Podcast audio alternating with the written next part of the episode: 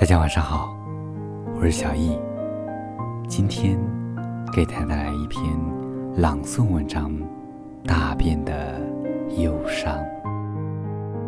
大便的时候，我一向都很忧伤。每当大便，我都会感到很忧伤，很忧伤，好像……体内每个细胞都从体内流失了，我不喜欢一次拉完的感觉，我会留一段在体内，选择上一个小时的网，然后回到厕所继续忧伤着。下午时分。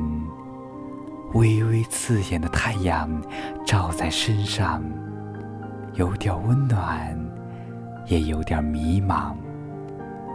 我最喜欢在这个时候进行大便。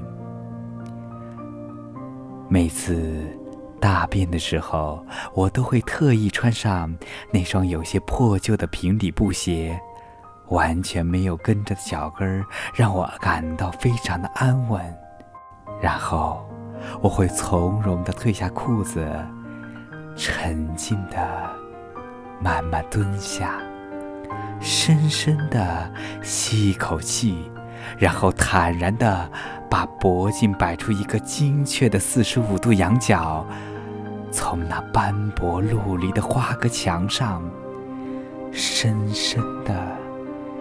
眺望着远方，当天空的映像笼罩着我的大半个意识之时，那剩余的大便便流畅的从我体内涌出，下落，然后噗噗的掉进水里。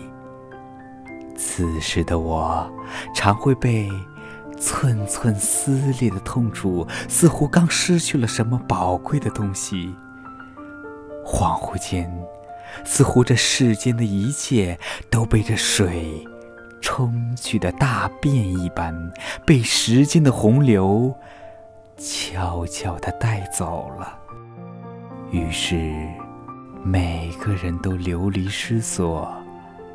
这次冲走的那一坨，和我下次拉出来的那一坨，不会是同一坨了。于是，我陷入了更深的惆怅。那会是一种多么痛彻心扉的忧郁啊！好像……中年的大雾一般，散不去，也回不开了。直到有一天，我认真的用心去感受这个世界，于是，在最大的一坨大便在水流的推动下跌入粗大阴暗的管道时，我听到一声痛苦的呻吟。原来，用四十五度角蹲着仰望天空，可以让人在大便的同时，在这世界产生更深的痛悟。原来，大便。自己也会忧伤，和我同样的忧伤。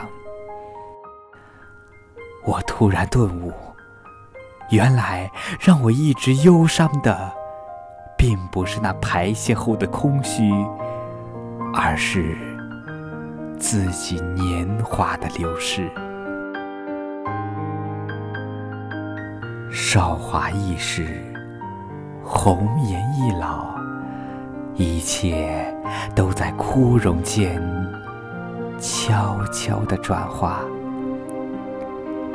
青春，恰如那管道中绝望的随水而去的大便般，从不回顾。站起身，提上裤子，我发现自己早已泪流满面。感谢收听，愿你畅快无比。